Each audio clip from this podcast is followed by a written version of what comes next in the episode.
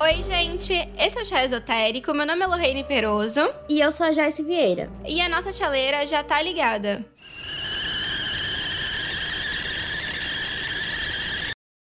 As cartas de tarô surgiram entre os séculos 15 e 16 no norte da Itália. Elas foram criadas para um jogo de mesmo nome, que era jogado pelos nobres e pelos senhores das casas mais tradicionais da Europa continental.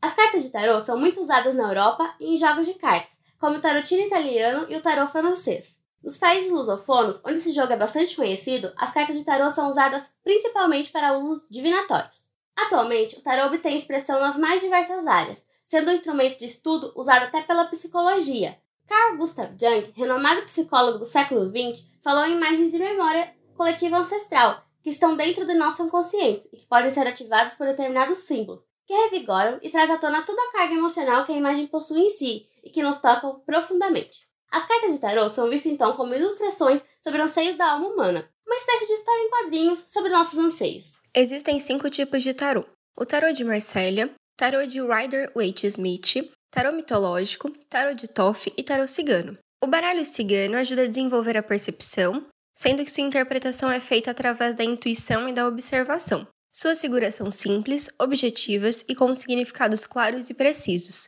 não deixando dúvidas sobre as questões levantadas. Não é um oráculo para ser estudado ou decorado. Ao contrário, ele usa a associação intuitiva e a percepção do tarólogo para responder às questões apresentadas. Suas imagens despertam lembranças que permitem que as combinações sejam feitas facilmente, pois liberam uma sensação de familiaridade, representando situações do dia a dia.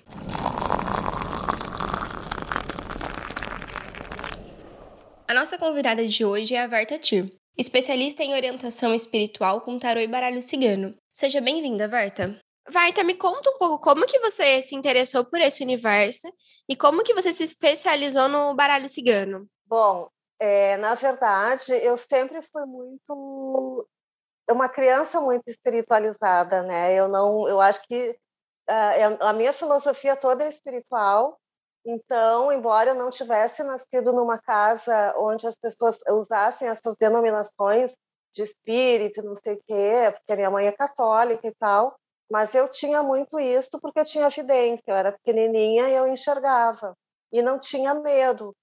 E eu enxergava todas as noites um espírito ali na cama, na, no pé da minha cama, né?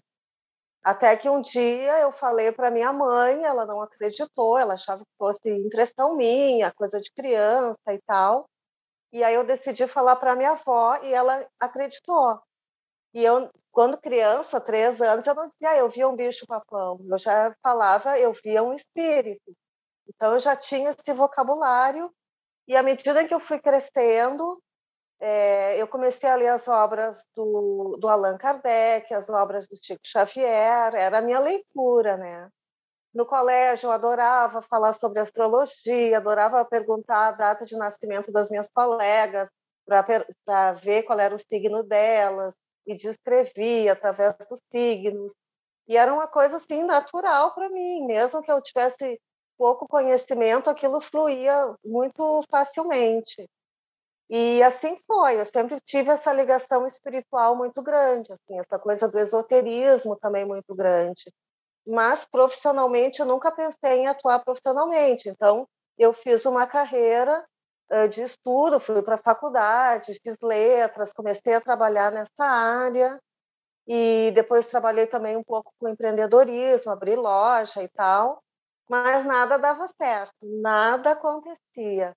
Até que em 2015, eu passando por uma crise, eu decidi jogar as minhas cartas. E para dar uma visão assim do que, que eu iria fazer naquele momento que eu estava bem em crise, estava cansada da forma como estava indo a minha, a minha vida profissional e financeira também. E aí eu juntei tudo que eu sabia, né? As cartas e o, um pouco de numerologia. E no momento que eu peguei o oráculo e as coisas ali para ver qual era o momento numerológico que eu estava vivendo e as cartas para dar um direcionamento, eu ouvi né, uma intuição muito forte de que eu pegasse tudo aquilo e fizesse um canal no YouTube para ensinar as pessoas também a se orientarem, a terem uma, uma visão melhor de, da, da sua vida e de autoconhecimento através daquilo que eu estava usando, daquelas ferramentas, que era a numerologia e o baralho cigano. E foi assim que eu criei o meu, meu canal no YouTube em 2015. Eu já era numeróloga, já jogava baralho cigano, já jogava tarô também, mas não profissionalmente, jogava para as pessoas, para as minhas amigas, né? E aí a coisa, para mim, a surpresa começou a dar muito certo, teve visualização, e aí começaram a aparecer pessoas querendo jogar. E aí eu não sabia nem como cobrar, nem quanto cobrar, mas aí eu fui indo, fui indo e, e foi assim que aconteceu. Tudo aconteceu profissionalmente em 2015. Ah, que legal. E você foi autodidata? Você aprendeu sozinha a ler as cartas e também a numerologia ou não? Algumas coisas, sim. Né? No início, eu ia muito para pessoas que jogassem, eu ia para numerólogos, mas eu achava o trabalho das, muito fraco, assim, parecia que não, não, nada, não era aquilo, não dava certo para mim. Até que um dia eu mesma resolvi comprar um baralho cigano, não entendi nada, achei muito complicado, e aí eu comprei um tarô, um tarô de Marsella, aí o, o tarô me abriu assim a, a, visão, né? E aí eu jogava muito tarô, até que um belo dia eu resolvi voltar para o baralho cigano e aí eu comecei a ter entendimento. E com a numerologia, e aí eu comecei a, a comprar livros também é, de numerologia, fiz um curso em 2010 também como numeróloga, e foi assim. Então, foi, eu, foi muito mais como autodidata de, do que curso propriamente dito. Fiz curso de baralho cigano, fiz curso de numerologia, mas a base mesmo foi muito na intuição, foi muito de autodidatismo também. E como que você escolheu o baralho cigano? Você tem alguma ligação com a cultura cigana? Eu digo que o baralho cigano é quem me escolheu. Porque, é, como eu te falei, é a primeira vez que eu comprei um deck, né, um eh, de baralho cigano, eu não entendi nada, eu achava aquilo tudo muito esquisito, assim, eu até me arrependi de ter comprado. É, e aí eu fui para o tarô. Mas, de repente, assim, me veio de começar com o baralho, voltar para o baralho cigano, e hoje eu só atendo com o baralho cigano, e me sinto muito ligada ao povo, ao, à minha mentoria espiritual, os meus assessores espirituais, que eles se intitulam uh, o clã cigano do Egito. E eu me sinto muito cigana até pelo meu estilo de vida, mas pelo que eu saiba, assim, em termos de origem, eu não sei se eu tenho alguma coisa de cigana, né? Mas espiritualmente falando, pela, pela energia que eu recebo da minha mentoria espiritual, eu sinto que tenho muito de cigana. E como funciona uma consulta de uma consulta de tarô, baralho cigano? Olha, uh, atualmente com a pandemia é tudo online, né? Eu atendo uh, pelo WhatsApp, mas quando eu comecei em 2015 também já era online, então para mim a pandemia não afetou em nada. E, e eu atendo pessoas de, de, do Brasil todo e de fora do Brasil também. Então é perfeito. Assim, hoje com a tecnologia que a gente tem, é possível fazer um bom atendimento, e como eu digo que é um atendimento espiritual, porque, na verdade, as pessoas estão recebendo um atendimento através do oráculo, né? Toda vez que se abre um oráculo, tu está criando também uma conexão espiritual. Então, para a espiritualidade, eles podem atender, não, não existem, não existe fronteiras, né? Então, eles podem ir em qualquer lugar onde o meu consulente estiver e ali fazer o atendimento e dar toda a orientação nas cartas, né? Aquilo que eu tenho que dizer para eles e dá, dá super certo. É como se estivesse presencialmente. É, eles me enviam fotos para que eu possa captar a vibração e a resposta flui naturalmente. Da mesma forma, também eu entrego para eles áudios e fotos das tiragens. Então é por, por, por tipo áudio e foto, não é por chamada ao vivo, é por áudio e foto. Áudio fato, depende do profissional. Tem profissionais que fazem uh, vídeo chamada, né? E aí eles não mostram a foto porque acredito que não dê. Eu gosto de fazer por áudio e por foto porque fica um registro do atendimento. Verta, e quando as pessoas te procuram para para você ler as cartas, o que, que, mais elas querem saber? O que, que mais aparece? Olha, eu sempre digo assim que 90, isso é uma estatística mesmo até das, das próprias redes sociais, né? Mais de 90% é o público feminino que, que me procura. E basicamente ainda é a questão afetiva. É, e alguma coisinha ali de profissional, financeiro, mas basicamente ainda é a questão afetiva. E as pessoas te procuram mais querendo uma orientação, elas acham que você vai ser um oráculo, assim, que ela vai perguntar: meu marido tá me traindo? E você vai falar: tá, não tá. Eu devo me casar com essa pessoa? Como que é? É isso aí. É, é, são essas as perguntas. se o namorado, se o marido tá traindo, é, se ele vai retornar, uh, se, vai, se, se deve investir naquela relação, se ela não está ainda casada, se vale a pena investir naquela relação, esse tipo de coisa. E durante a consulta você dá respostas diretas, assim, tipo, ele tá te traindo, ou em vista, ou você dá umas respostas mais, é, assim, pode ser que, ou, assim, menos diretas da pessoa?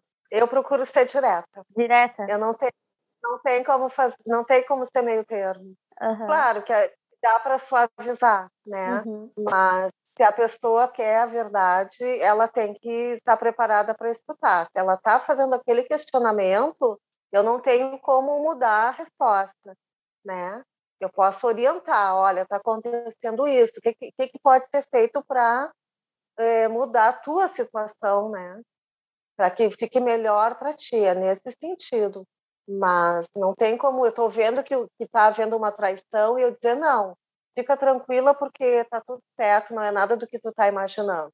Aí eu tô sendo uh, incorreta no atendimento, né? Então, não adianta, não tem como mascarar a situação, é aquilo ali pronto, né? Mas situações, por exemplo, que a pessoa não quer, aí elas já me avisam antes, olha, se é coisa ruim, nem me fala. Por exemplo, caso de doença, caso de morte, aí elas não, não, não querem ouvir. Aí, nesse caso, eu uh, posso até estar tá observando alguma coisa nesse sentido, mas aí eu dou uma amenizada ou então não não comento com a pessoa porque ela já me pediu anteriormente que não gostaria de saber. Agora tem pessoas que dizem, olha, pode me dizer tudo, não me esconde, eu quero saber mesmo. E aí ela fica sabendo, né? Se for um caso de traição, por exemplo, é, eu antes de dizer algum, quando eu estou vendo que existe de fato uma traição, aí eu já aviso para a pessoa que ela é a vontade dela, né, de querer saber e a responsabilidade dela também de da, do que, que vai acontecer a partir dali, né? Por isso que esse trabalho de, de oraculismo é um, um, trabalho que é muito sério, que exige muita responsabilidade, e tu tem que ter uma conexão espiritual e um conhecimento também na forma de interpretar as cartas muito grande, né? Para que tu está lidando com a vida das pessoas. As pessoas são uh, fortemente influenciáveis uh, pelo que aquele consulente está falando, né? O, consulente, o oraculista está falando, o cartomante, o tarólogo, enfim. Então, eles depositam ali toda a confiança em cima daquele profissional. É que nem quando tu vai num médico e tu está esperando que o médico te dê um diagnóstico. O diagnóstico que o médico te der, tu vai aceitar, vai fazer os exames, enfim, mas tu vai dar como, como correto aquilo ali.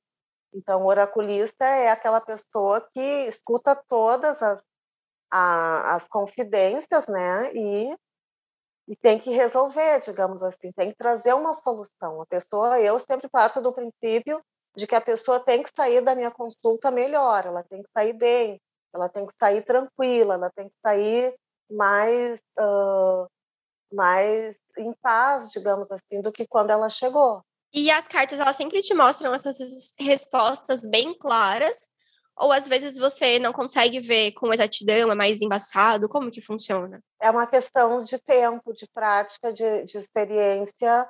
Para mim, vem muito facilmente a resposta. Bem, bem fácil.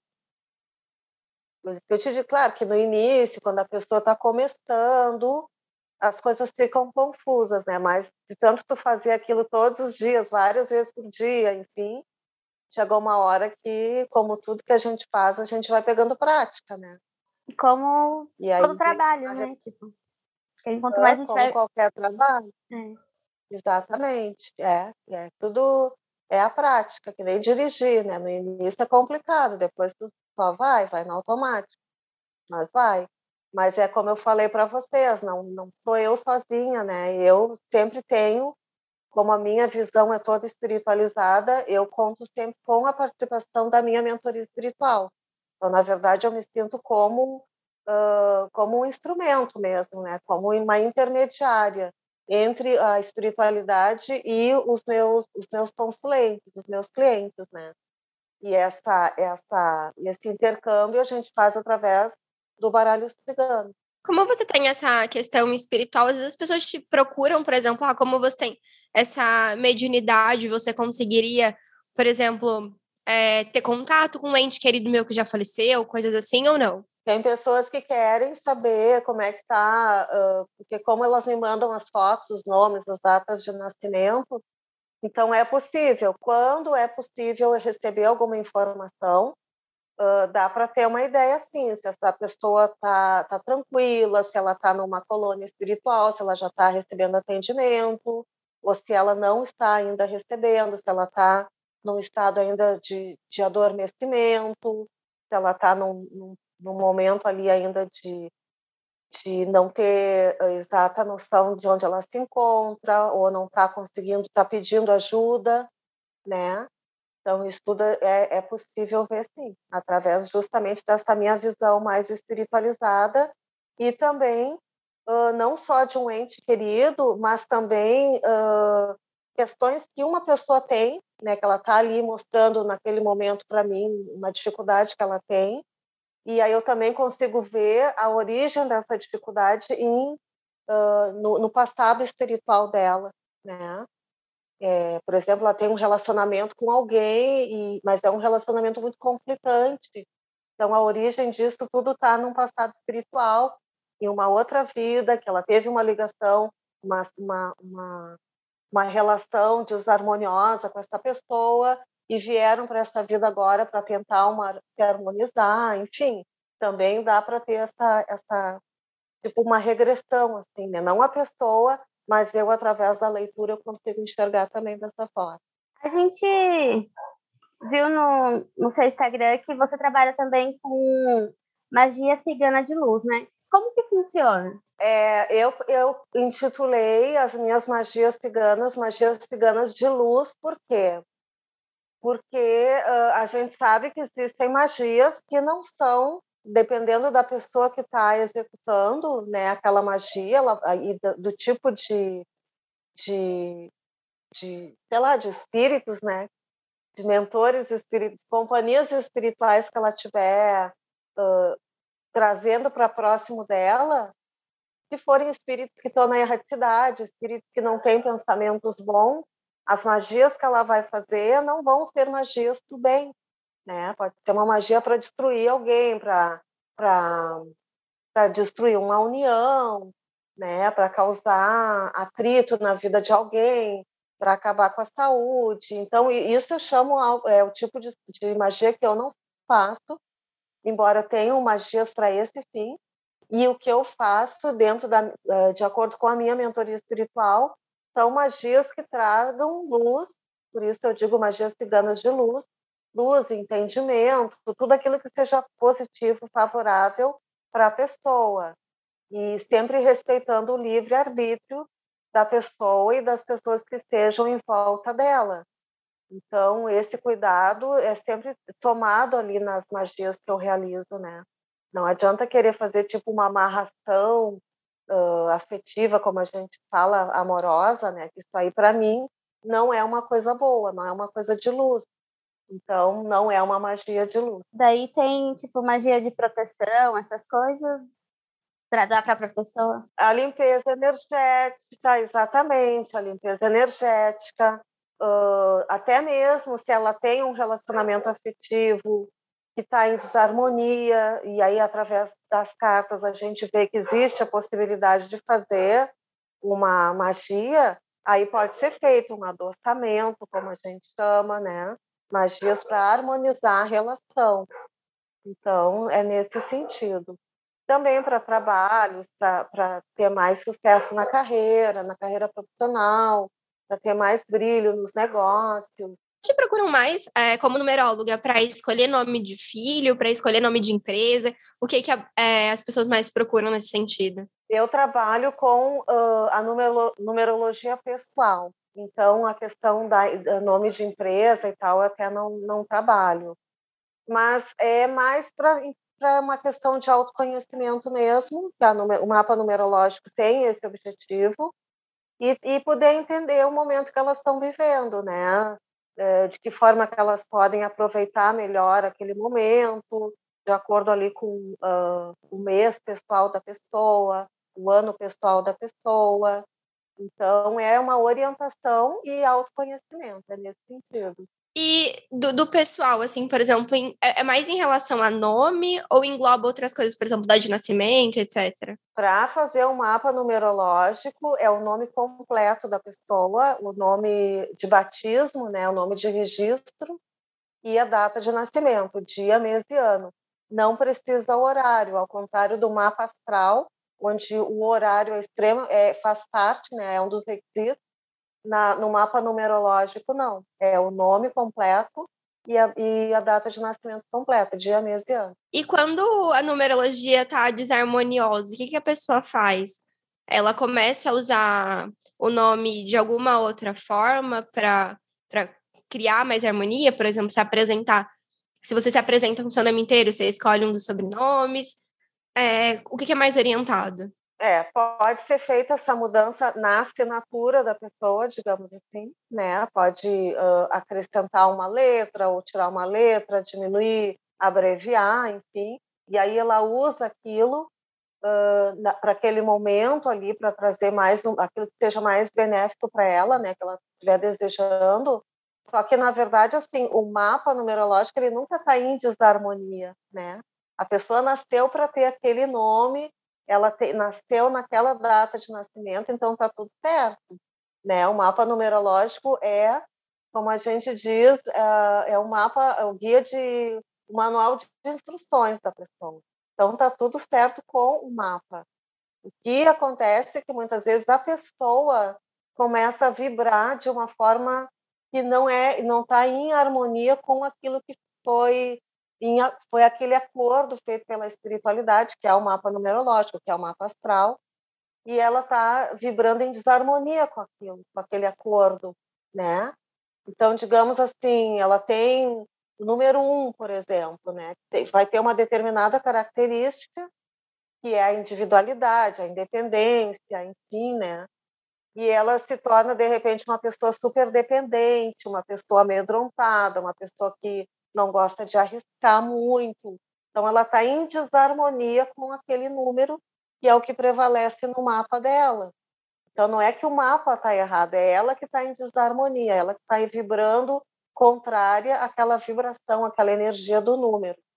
Ela veio para ser uma pessoa independente, uma pessoa né, que está à frente do seu tempo, enfim, mas está vibrando de uma forma contrária. Então, é a pessoa que está em desarmonia. Então, quando ela tem conhecimento do mapa astral, do seu mapa astral, do seu mapa numerológico, ela consegue entender quem ela é e a partir daí, então, ao entender como fazer a leitura do seu mapa, a ter conhecimento daquilo e às vezes até se dar conta de, de aspectos da personalidade dela que ela não se dava conta, ela começa a se aceitar e ao se aceitar ela se ela se equilibra, tá? Porque daí ela já tem conhecimento de fato de quem ela é. E aí ela já começa a entrar em equilíbrio com aquele aquele acordo espiritual, aquele manual de instruções que é o mapa numerológico dela. Eu amo, eu sou apaixonada pela numerologia. Mas, infelizmente, ainda são poucas as pessoas que buscam a numerologia. As pessoas adoram, é a coisa mais imediata mais imediatista, que são as cartas.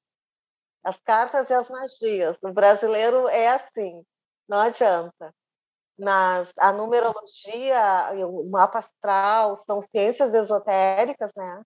E, mas as pessoas ainda têm. Claro, muita gente gosta muito do, do da astrologia, do fazer o mapa astral, né?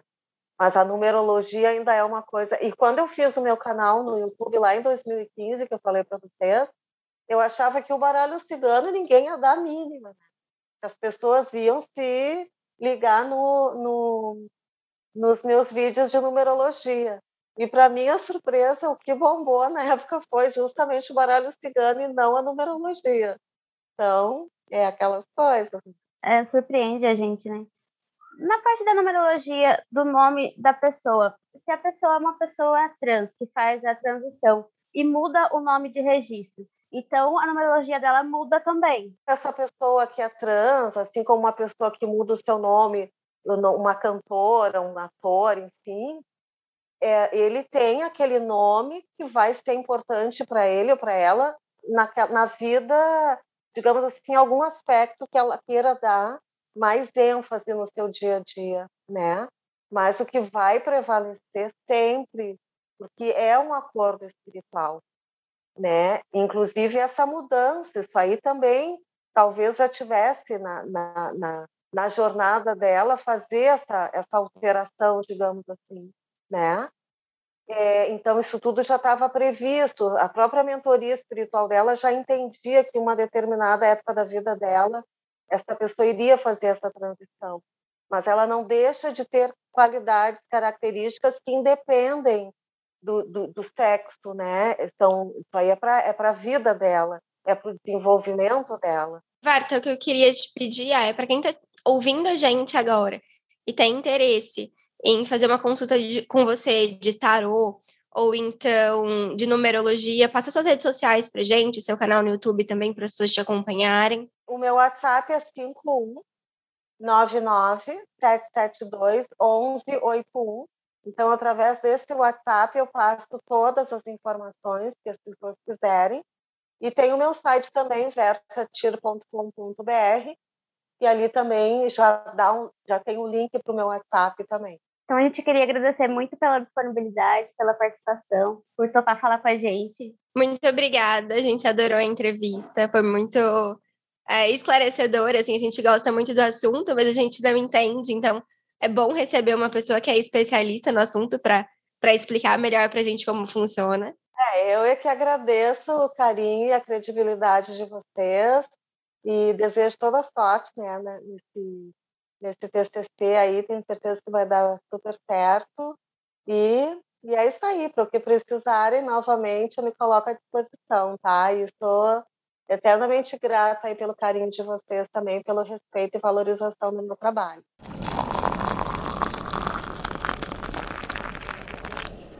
Eu acho muito legal é, a parte dos nomes, sabe? Ela falando do nome dela e que ela escolheu o nome é, por conta de numerologia, para questão profissional e tal. Eu acho isso muito interessante. É, diferente você é profissional nisso e pode escolher e vai escolher seu nome artístico, entre aspas, assim. Quando ela foi escolher, ela fez toda numerologia sobre o nome dela seria um nome bom, um nome de sucesso. Diferente de uma pessoa que escolhe o nome porque gosta, gosta da sonorização e tal. Seria legal até uma pessoa acredita nisso consultar um profissional para ver se é um nome de sucesso, se é um nome que combina com a área e tal. Sim, com certeza. Mas é. Eu acho que é, é bem engraçado, assim, do tipo. A gente não tá acostumado a escolher um nome pra gente, né? A gente nasce com um nome, pronto. A gente não tem direito de escolher esse nome. A não ser que você altere o nome, né? Depois, mais velho. Então, eu não sei o quão difícil é você escolher um nome para você mesmo. Agora, quando ela tava falando das consultas de tarô, que era da nossa entrevista com ela, ela tava falando sobre pessoas que que durante a consulta não querem saber de algumas coisas, tipo, não querem saber se estão em alguma doença, se o marido estão traindo e tal. E eu lembrei da minha tia, assim, que ela foi se consultar com uma mulher e essa mulher, ela não é taróloga, ela é benzadeira. Eu não sei se ela tem algum outro trabalho holístico, a não ser ser benzadeira. Mas o marido da minha tia tava, tipo, chegando muito tarde em casa e tal. Tava, tipo, tava, ele tava muito estranho. Aí ela foi se consultar com ele, com essa mulher, e essa mulher pegou e falou: Olha, ele tá te traindo. Eu lembro que ela passou até uns pozinhos pra, pra, essa, pra minha tia lavar a roupa dele, tipo, de adoçamento e tal para ver se ele, tipo, voltava, assim, a ser igual ele era antes, mas não adiantou. Aí um dia ela falou, ela falou assim, olha, você quer ver com os proprietários que ele tá traindo? Minha tia falou, quero. Aí ela falou assim, tá bom, vai tal dia, tal hora, tal lugar. Aí a minha tia pegou, chamou meu tio, tá aí junto com ela, e eles foram. E ele realmente pegou, ele realmente estava traindo ela faziam já dois anos. Sua tia não vai brigar com você depois da hora que saiu o podcast? tipo assim, não tinha como não ser uma descoberta, né? Ela falou o lugar, o dia, a hora, né? Foi o meu primeiro contato com alguém realmente, assim, uma adivinhação. Tipo, não, é uma, não foi uma adivinhação, eu tô usando a palavra errada. Foi, assim, uma evidência mesmo, né? Ela viu. Tipo, não, não tinha, não tem outra explicação, né? Ela sabia no futuro que dia que hora eles iam se encontrar. Né? A única coisa que eu lembro, assim, de me contarem é uma amiga minha. Ela disse que quando a mãe dela era, era mais nova, assim, antes de ter ela, ela namorava com outro cara. E aí eles foram em uma, em uma taróloga. E aí a, e eles perguntaram se eles iriam continuar juntos, se eles iam casar e etc. E a taróloga falou que, pra, pra mãe dessa minha amiga, que ela via ela um cara baixinho e moreno. E esse namorado dela da época era um cara alto e ruivo. Ou seja, o cara já pensou, não sou eu, né? Impossível. E aí, no final das contas, ela, eles não deram certo mesmo. E o pai dessa minha amiga é baixinho e moreno. Meu Deus! Ai, mas eu acho que é, coisa, é uma coisa que eu prefiro não saber. Tipo, não iria com um namorado numa taróloga, tipo, ah, a gente vai continuar junto? Você quer ouvir que sim? Se for pra ouvir que não, é melhor não saber. Eu, assim, eu prefiro não saber. Eu acho que se você tá namorando, é melhor evitar. Mas se você tá solteira e você vai ir para descobrir se você vai conhecer alguém, é diferente. Tipo, se você tá namorando e vai descobrir que você vai, vai ter um filho com alguém diferente do seu namorado, é uma coisa. Agora, se você tá solteiro e vai descobrir que você vai namorar X pessoa, tipo, é lucro, né?